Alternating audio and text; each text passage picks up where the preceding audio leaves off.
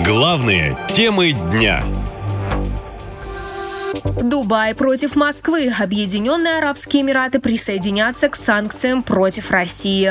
Итак, Объединенные Арабские Эмираты действительно планируют ограничить экспорт в Россию ряда товаров так называемого двойного назначения. Это чипы и другие компоненты для дронов, ракет и вертолетов, которые находятся под санкциями США и Европейского Союза, объясняет юрист-международник Иван Колесников. Будут отозваны лицензии на товары, которые можно использовать для боевых действий. Эмираты якобы не приняли точного решения, но очень близки к нему. Западные чиновники ужесточили требования к Арабским Эмиратам и обвинили Дубай, что он остается ключевым перевалочным пунктом для компонентов, поддерживающих военные усилия России.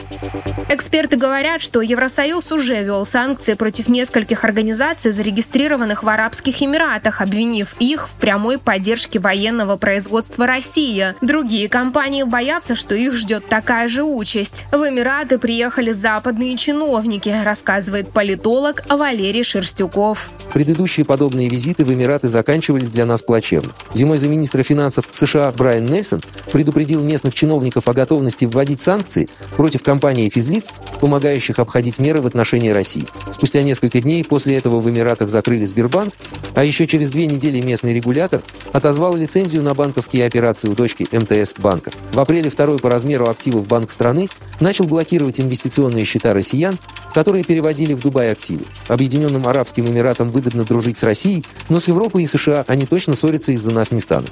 По словам экспертов, Объединенные Арабские Эмираты и США считают друг друга важными партнерами и в торгово-экономическом плане, и в сфере политического влияния. Эмираты – четвертая страна в мире по величине американских военных поставок. В прошлом году на долю капитала страны пришлось порядка 45 миллиардов американских инвестиционных потоков.